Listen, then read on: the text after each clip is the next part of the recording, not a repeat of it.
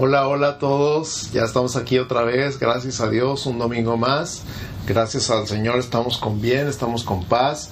Y por los que están batallando con la enfermedad o con el duelo o con las finanzas, estamos orando, estamos orando constantemente y eh, pedimos por ustedes, oramos y declaramos la sanidad, la provisión, la protección, el consuelo, el abrazo del Padre sobre ustedes, la fortaleza y estamos todos juntos al mismo tiempo dándole gracias a Dios por la salud, por la sanidad de los que han sido sanados y restaurados en su salud, de los que han visto milagros financieros, que hemos escuchado testimonios preciosos y de los que han visto también la mano de Dios sobre su vida. Y, todo junto nos da un consuelo, un abrazo, una fortaleza, sabiendo que Dios es bueno, que Dios nos ama, que Dios está en control, que Él no se le escapa nada de las manos y el día de hoy tu vida y mi vida están en sus manos. Así que reciban un abrazo bien fuerte de, mi parte, ahí donde están, ahí en sus casas, ahí con su familia, o si están solos, ahí reciban un abrazo bien fuerte, pero no solamente de mi parte, de parte de toda la congregación, de parte de toda la iglesia, es como en este momento, imagínense unos a otros abrazados en el espíritu, en un solo amor, en un solo propósito, en un solo corazón de verdad es precioso poder estar juntos en el espíritu, aunque no podamos estar juntos en lo físico en este momento. Con todos los sábados estamos teniendo oportunidades preciosas de vernos, de platicar, de orar unos por otros y ha sido un tiempo bien rico, bien fabuloso que esperamos seguir teniendo de aquí hasta que nos podamos reunir nuevamente. Entonces, Vamos a hacer una oración, vamos a comenzar con la palabra y vamos a, poner este tiempo en manos del Señor. Amén. Padre, en el nombre de Jesús, en el nombre de Jesús, nos ponemos en tus manos. Nos disponemos a escuchar tu palabra y te pedimos que, que tú abras nuestro corazón, abras nuestro, nuestro entendimiento, nosotros nos declaramos atentos, abiertos, nuestros ojos y nuestros oídos físicos, espirituales, mentales y todo nuestro ser atento a tu palabra, atento al mover de tu Espíritu Santo, a lo que tú nos quieres decir y nos quieres hablar en este día. Nos declaramos atentos en el nombre de Jesús. Gracias por tu palabra, gracias por tu presencia, gracias por tu abrazo, gracias por tu consuelo, por tu fortaleza, por tu sanidad, por tu provisión, por tu protección. En el nombre de Jesús, gracias. Y este tiempo es tuyo y nada más que tuyo. En el nombre de Cristo Jesús. Amén. Amén. Ok, el tema del día de hoy se llama Para que creyendo tengáis vida para que creyendo tengáis vida. Hoy cerramos la serie, el título del mes, hoy cerramos el mes de julio y el mes de julio fue la manifestación de la vida. Estuvo padre, ¿no? Y, todo esto en el contexto de nuestro tema del año, que es año de la manifestación. 2020, año de la manifestación. Entonces, cerrando con la manifestación de la vida, el día de hoy nuestro mensaje es titulado Para que creyendo tengáis vida. Y está basado en Juan capítulo 20, versos 30 y 31. Si estás tomando notas, para que creyendo tengáis vida, Juan 20, 30 y 31, que dice así. Hizo además Jesús muchas otras señales en presencia de sus discípulos, las cuales no están escritas en este libro, pero éstas se han escrito para que creáis que Jesús es el Cristo, el Hijo de Dios, y para que creyendo tengáis vida en su nombre. Lo voy a leer otra vez. Hizo además Jesús muchas otras señales en presencia de sus discípulos, las cuales no están escritas en este libro pero éstas se han escrito para que creáis que Jesús es el Cristo, el Hijo de Dios, y para que creyendo tengáis vida en su nombre. En otra parte del Evangelio de Juan dice Juan que si se hubiera escrito todo lo que Jesús hizo, él piensa que no cabrían todos los libros en este mundo. Qué cosa tan increíble, tan maravillosa pensar cuántas cosas hizo Jesús en tres años de ministerio en esta tierra que ni siquiera cabrían los libros en el mundo. Pero las que sí quedaron escritas, quedaron escritas con un propósito, que tú y yo creamos en Jesús. ¿Quién es Jesús? ¿Qué hizo Jesús? ¿Para qué vino a esta tierra? ¿Cuál fue su propósito? Que nosotros creamos en Él y que al creer en Él tengamos vida. Entonces vamos a hablar un poquito de eso, de cómo tenemos vida en su nombre. Y vamos a, tener tres puntos principales. El primero es Jesús hizo muchas señales para ayudarnos a creer. Jesús hizo muchas señales para ayudarnos a creer. ¿Puedes repetirlo conmigo? Jesús hizo muchas señales para ayudarnos a creer. Ese fue el propósito de las señales. Y entonces viene a mi mente la palabra testimonio. Cuando nosotros decimos testimonios, estamos pidiendo eh, casos de la vida real donde Dios hizo algo. Y no necesariamente hablamos de, casos de la vida real donde Dios hizo algo. La palabra testimonio se usa aún en los juzgados, cuando se invita a una persona o se cita a una persona a dar testimonio de lo que vio y oyó. Ya habíamos hablado de eso en Primera de Juan cuando él dice lo que hemos visto y oído, lo que palparon nuestras manos, tocante al verbo de vida, eso es lo que les contamos, testimonio.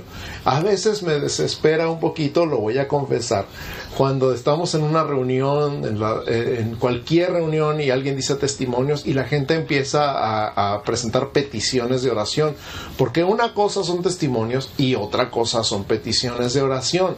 Nosotros estamos más acostumbrados a pedir, que a dar gracias. Tristemente, Así es, pero estamos cambiando eso. Cada día con la oración de todos los días comenzamos dando gracias, diciendo gracias Señor porque tú eres bueno, gracias porque tienes un plan para nuestra vida, gracias porque eres poderoso, gracias porque nos sacas adelante.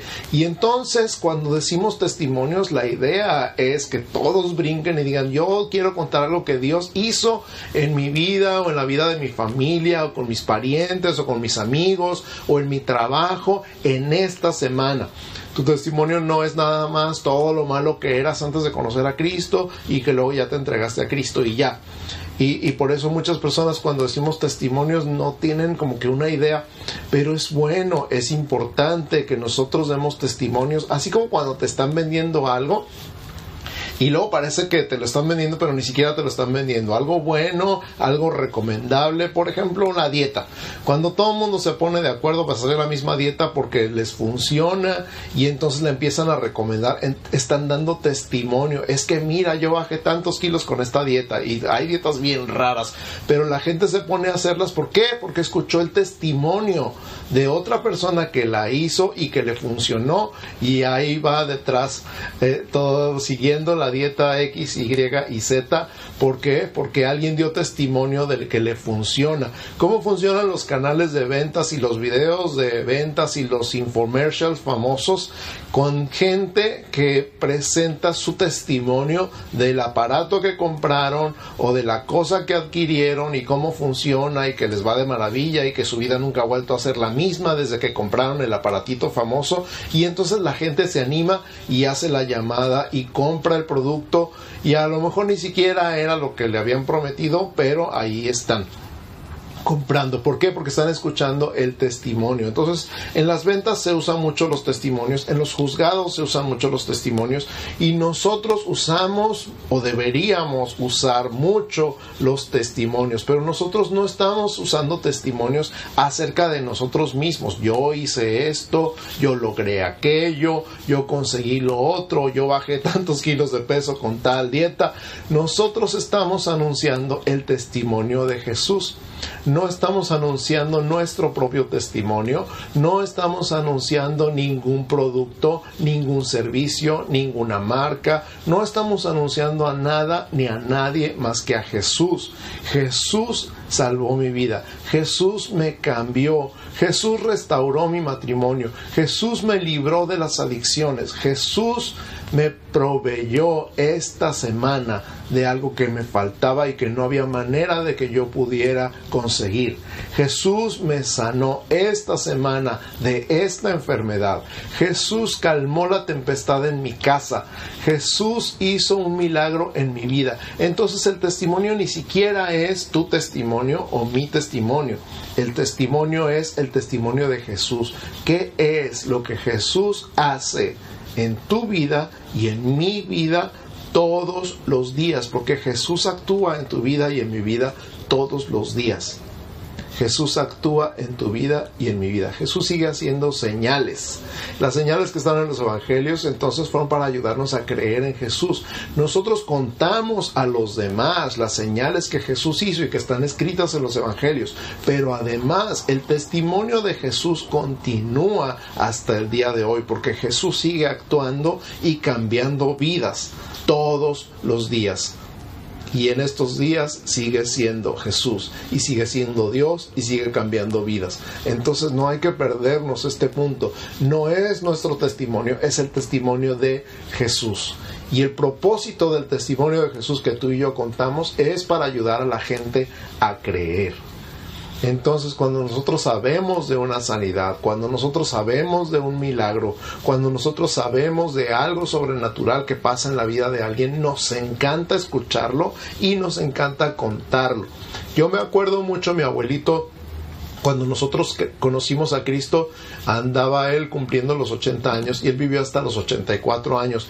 Y esos cuatro años más o menos que, estuvimos tratando de compartirle, de evangelizarlo, pues él tenía muchos problemas, no escuchaba bien y entonces lo llevábamos a la iglesia y se aburría o nos interrumpía media predicación, estábamos escuchando y él se volteaba y decía, ¿qué dijo? Pero así bien fuerte, ¿no? Entonces nos costaba trabajo llevarlo a la iglesia y como se aburría y no escuchaba bien, pues entonces ya no quería ir a la iglesia con nosotros y, y, y lo que hacíamos, mucho de lo que hacíamos era leer con él la Biblia, pero contarle los testimonios de lo que nosotros estábamos experimentando y también lo que otras personas nos contaban que estaban experimentando, la vida de Jesús en su vida. Y una de las cosas que me acuerdo mucho, no se me va a olvidar, ya poquito antes de morir él le dijo a mi mamá y, y yo estaba ahí, ya creo con todo lo que me has contado, ahora sí ya creo. Qué increíble, qué maravilloso, que a lo mejor no puede ir a la iglesia, a lo mejor no puede escuchar el mensaje, a lo mejor no puede eh, estar en una clase escuela dominical y escuchar bien, pero de escuchar los testimonios de lo que Jesús estaba haciendo en ese momento en la vida de las personas, llegó a creer en Jesús. Para eso son los testimonios que están escritos en la Biblia, en los Evangelios, para ayudarnos a creer ese es el propósito, que creas. Entonces, número uno, Jesús hizo muchas señales para ayudarnos a creer en Él. Número dos, en Él que Jesús es el Cristo, el Hijo de Dios. Di conmigo, Jesús es el Cristo, el Hijo de Dios. ¿Te acuerdas cuando Jesús preguntó, ¿y ustedes quién dicen que soy? Y Pedro se adelantó y dijo, tú eres el Cristo, el Hijo del Dios viviente. Esta es precisamente el fundamento de nuestra fe, la base de nuestra enseñanza, que Jesús no es cualquier profeta, que Jesús no es cualquier maestro, que Jesús no nada más hace milagros, sino que Él es el Cristo, el Hijo del Dios viviente. Jesús es Cristo, el Hijo de Dios. Es lo mismo que está diciendo Juan aquí en el capítulo 20. Todos estos milagros, todas estas señales que estoy contando en este testimonio que estoy dejando escrito acerca de Jesús, es para que tú creas que Jesús es el Cristo, el Hijo de Dios. ¿Y entonces qué significa Cristo? Bueno, Cristo es la traducción en griego de lo que la palabra en arameo usaban los escribas, los fariseos, los intérpretes de la ley, que es Mesías. El Mesías en arameo significa literalmente el ungido. Entonces Cristo y Mesías es la misma palabra, no más que en griego y en arameo. Y Mesías significa ungido. Jesús es el ungido. Ahora te voy a hacer un recuento rapidísimo. En el Antiguo Testamento se ungían, o sea, se, llenaban con aceite, se bañaban con aceite. El aceite de la unción era un aceite muy especial que está escrito en la ley cómo se debía preparar este aceite de la unción. Era santo, era especial para usar en el santuario, tanto en el tabernáculo como en el templo. El aceite de la unción se usaba para ungir los utensilios en el tabernáculo y en el templo. Todo lo que fuera a ser usado en la presencia de Dios tenía que estar ungido. También se usaba el aceite de la unción para ungir a los reyes, a los sacerdotes y a los profetas. ¿Y qué crees? Que Jesús es todo eso. Jesús es rey de reyes, Jesús es el sumo sacerdote para siempre según el orden de Melquisedec Y Jesús es el gran profeta, es el profeta de profetas. ¿Por qué? Porque declaró la palabra de Dios y nos dijo todas las cosas de parte de Dios y nos dijo todo lo que iba a acontecer y que estuviéramos preparados y cómo estar preparados. En el futuro vamos a estar viendo un poquito más de eso en la última parte del año. Así que estén pendientes. Dejamos esa parte pendientes. Entonces, todo lo encontramos en la escritura. Jesús es el Mesías, Jesús es el ungido en todos los términos. Él es el instrumento de Dios para nuestra redención. Él es el Rey de Reyes, Él es el sumo sacerdote y Él es el profeta por excelencia. Jesús es el ungido porque tiene todos esos papeles. La palabra Mesías, eh, que literalmente significa ungido, entonces fue usada por el ángel Gabriel para referirse a Jesús en Daniel capítulo 9 versos 25 y 26. Daniel 9, 25 y 26 está hablando el ángel Gabriel, está hablando con Daniel y le dice, sabe pues y entiende que desde la salida de la orden para restaurar y edificar a Jerusalén hasta el Mesías príncipe habrá siete semanas y sesenta y dos semanas y se volverá a edificar la plaza y el muro en tiempos angustiosos y después de las sesenta y dos semanas se quitará la vida al Mesías mas no por sí, y el pueblo de un príncipe que ha de venir destruirá la ciudad y el santuario, y su fin será con inundación, y hasta el fin de la guerra durarán las devastaciones está hablando Gabriel en un tiempo en el que Daniel está cautivo en Babilonia, están en medio del cautiverio en Babilonia. Antes del cautiverio, Nabucodonosor destruyó el muro de Jerusalén y destruyó el templo. Por eso está hablando de la reedificación, está hablando de los tiempos de Esdras y Nemías y que serían tiempos angustiosos. Después de ese tiempo vendría el Mesías, unos años después, el ungido, Jesús. Y después de que le quitaran la vida al Mesías, pero dicen no de por sí, o sea, no, no nada más se la quitan, sino Jesús dijo, nadie me quita la vida, yo la pongo. Entonces, después de ese tiempo vendría uno que destruiría otra vez la ciudad y el santuario. Y ese fue Roma en el año 70 después de Cristo. Unos 40 años, menos de 40 años después de la cruz y de la resurrección. Todo esto está en dos versículos del libro de Daniel. Pero usa la palabra Mesías, el Mesías príncipe, el ungido príncipe. Y Jesús es príncipe de paz y es el ungido, es el Mesías. Eh, cuando Jesús leyó el rollo de Isaías al comenzar su ministerio, leyó estas palabras que están en Lucas 4, 18 y 19. Lucas 4, 18 y 19 dice, el Espíritu del Señor está sobre mí por cuanto me ha ungido para dar buenas nuevas a los pobres, me ha enviado a sanar a los quebrantados de corazón, a pregonar libertad a los cautivos y vista a los ciegos, a poner en libertad a los oprimidos, a predicar el año agradable del Señor. Aquí está el propósito de la unción de Jesús. Una vez más, el Espíritu del Señor está sobre mí por cuanto me ha ungido para dar buenas nuevas a los pobres, me ha enviado a sanar a los quebrantados de corazón, a pregonar libertad a los cautivos y vista a los ciegos, a poner en libertad a los oprimidos, a predicar el año agradable del Señor. Con todo esto cerramos este punto. Jesús es el Cristo. Jesús es el Mesías. Jesús es el ungido. ¿Cómo lo sabemos? ¿Cómo lo confirmamos? Por todas las señales que vemos descritas en el testimonio de los evangelistas, en los evangelios. Estas señales fueron escritas para ayudarte a creer que Jesús es el Cristo. Y también usa esta frase, el Hijo de Dios. Jesús es el Hijo de Dios, por lo tanto es Dios Hijo. Acuérdate que creemos en Dios Padre, Dios Hijo y Dios Espíritu Santo. Jesús es Dios Hijo. Por lo tanto, tiene todos los atributos que el Padre y que el Espíritu Santo. Jesús es omnipotente, Jesús es omnipresente, Jesús es omnisciente y Jesús es eterno. Omnipotente significa que todo lo puede, es todopoderoso. Omnipresente significa que está en todas partes, aunque en ese tiempo se haya limitado físicamente a un cuerpo, hoy está en todos lados. Jesús es omnisciente, Él lo sabe todo, y Jesús es eterno, el tiempo es irrelevante para Él, Él está en todo el tiempo, en toda la eternidad, desde la creación hasta el fin del mundo, y antes de la creación y después del fin del mundo. Jesús es todo eso, y te lo voy a demostrar en la escritura.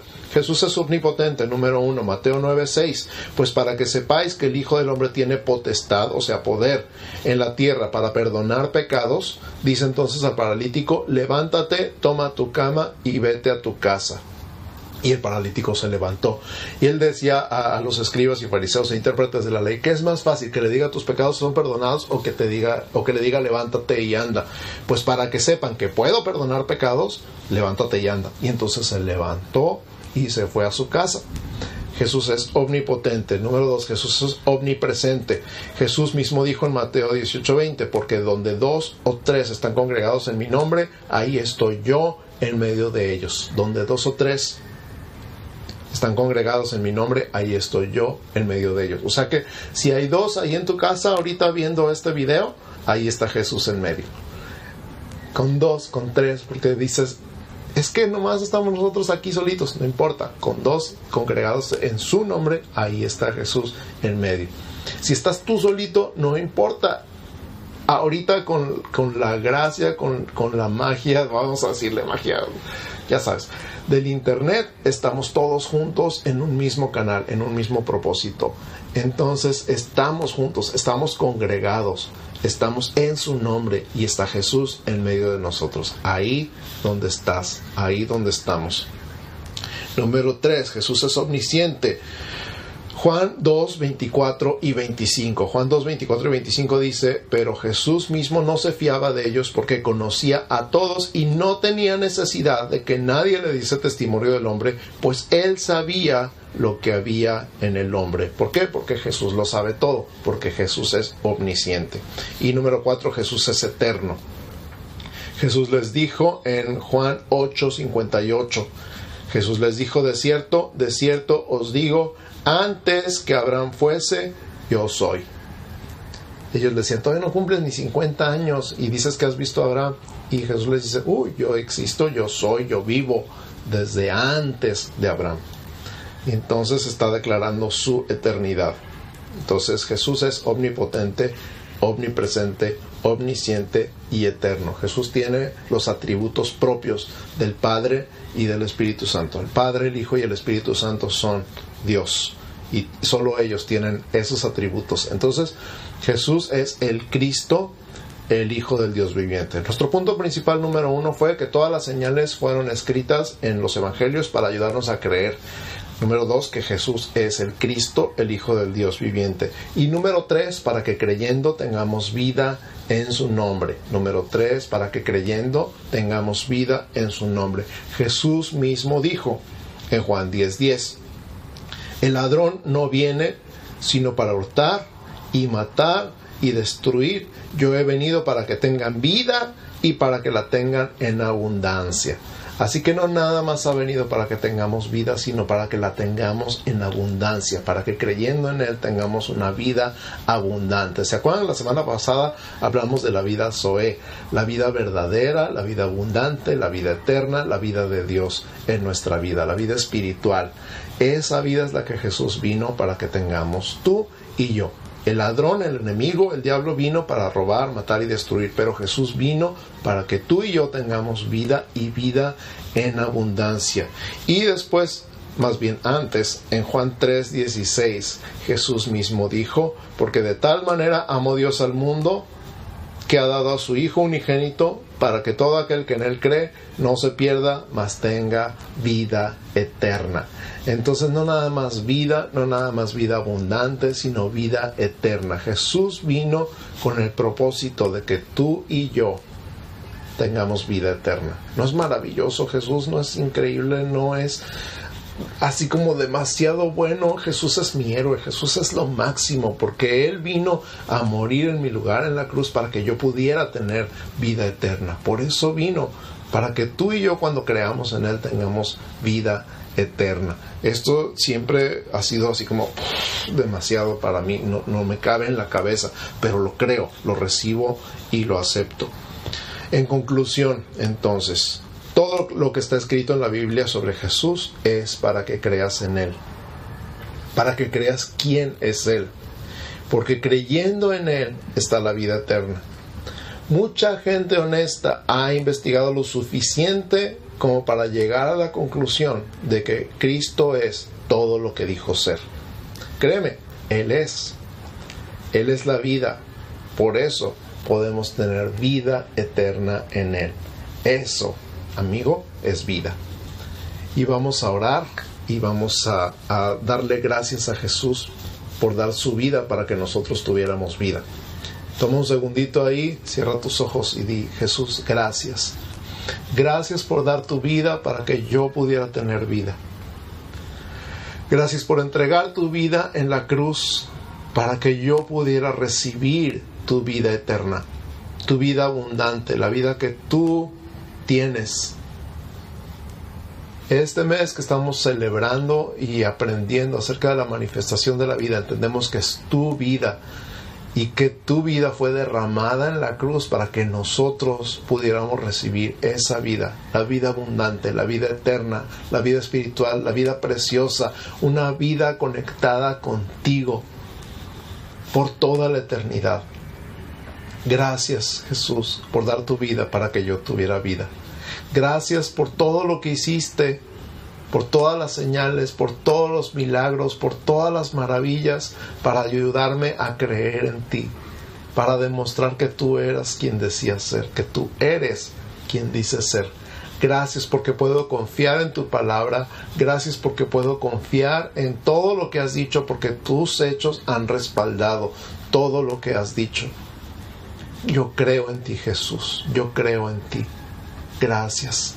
Y ahora, si tú nunca le has entregado tu vida a Cristo y se la quieres entregar, si estás entendiendo quién es Jesús y el propósito de su venida a esta tierra y le quieres reconocer como el Señor y el Salvador de tu vida, vamos a hacer una oración. Primero la voy a hacer lentamente, primero la voy a hacer completa para que la escuches y sepas de qué se trata. Y después la voy a repetir lentamente para que la puedas repetir conmigo en voz alta. La oración es algo así como, Señor Jesús, te doy gracias por morir en la cruz, por mí que soy pecador. Te pido perdón y me arrepiento, recibo tu perdón, te abro las puertas de mi corazón y te invito a que entres a vivir en mí y me des vida eterna contigo. Gracias por tu amor, por tu perdón y por tu salvación. En el nombre de Jesús. Amén. Ahora la voy a repetir lentamente y te invito a que la repitas conmigo.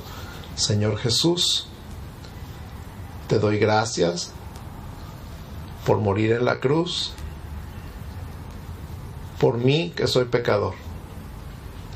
Yo te pido perdón y me arrepiento. Recibo tu perdón. Te abro las puertas de mi corazón y te invito a que entres a vivir en mí y me des vida eterna contigo. Gracias por tu amor. Gracias por tu perdón. Y gracias por tu salvación. En el nombre de Jesús. Amén. Amén. La Biblia dice que si tú hiciste esta oración por primera vez, has nacido de nuevo. Es volver a nacer, es estar libre de culpa, es que todo lo pasado quedó en el pasado la misma Biblia dice, si alguno está en Cristo, nueva criatura es, las cosas viejas pasaron y aquí todas son hechas nuevas. Así que felicidades, apunta la fecha del día de hoy como el día que volviste a nacer. Delante de Dios no tienes ninguna culpa, nada que reclamar, nada que reprochar, todo fue pagado por Jesús. Nos encantaría, nos encantaría platicar contigo y enseñarte un poquito más de qué significa esta oración que has hecho el día de hoy. Así que por favor, ponnos en los comentarios o mándanos un mensaje y di el día de hoy yo nací de nuevo. Nos encantaría de verdad ponernos en contacto contigo. Y ahora, iglesia, Vamos a orar todos juntos y darle gracias a Dios una vez más. Gracias Señor, gracias Señor, gracias Señor por todas las señales, gracias por todos los milagros, gracias por todas las maravillas, no solamente lo que hemos encontrado escrito en tu palabra en los evangelios, todo lo que hiciste que quedó registrado para que pudiéramos creer en ti, sino todo lo que estamos viendo el día de hoy. Estamos viendo tu mano moverse a favor de nosotros, estamos viendo milagros, estamos viendo estamos viendo maravillas, estamos viendo sanidades, estamos viendo vidas restauradas, estamos viendo matrimonios restaurados, estamos viendo cambios radicales en las personas que se atreven a creer en ti, a creer en tu palabra y a seguirte, Señor, a ser tus discípulos. Y en el nombre de Jesús declaro tu bendición una vez más sobre toda tu iglesia, tu sanidad, tu provisión, tu protección, la sabiduría, la inteligencia, la gracia, la paz, la fortaleza, fluyendo, tocando cada vida, cada familia, en el nombre de Cristo Jesús. Gracias Señor, gracias por ser todo lo que necesitamos y más en el nombre de Jesús. Y ahora iglesia, que el Señor te bendiga y te guarde, que el Señor haga resplandecer su rostro sobre ti y tenga de ti misericordia, que el Señor alce sobre ti su rostro y ponga en ti paz, en el nombre de Jesús. Amén, amén y amén. Que Dios los bendiga, nos vemos.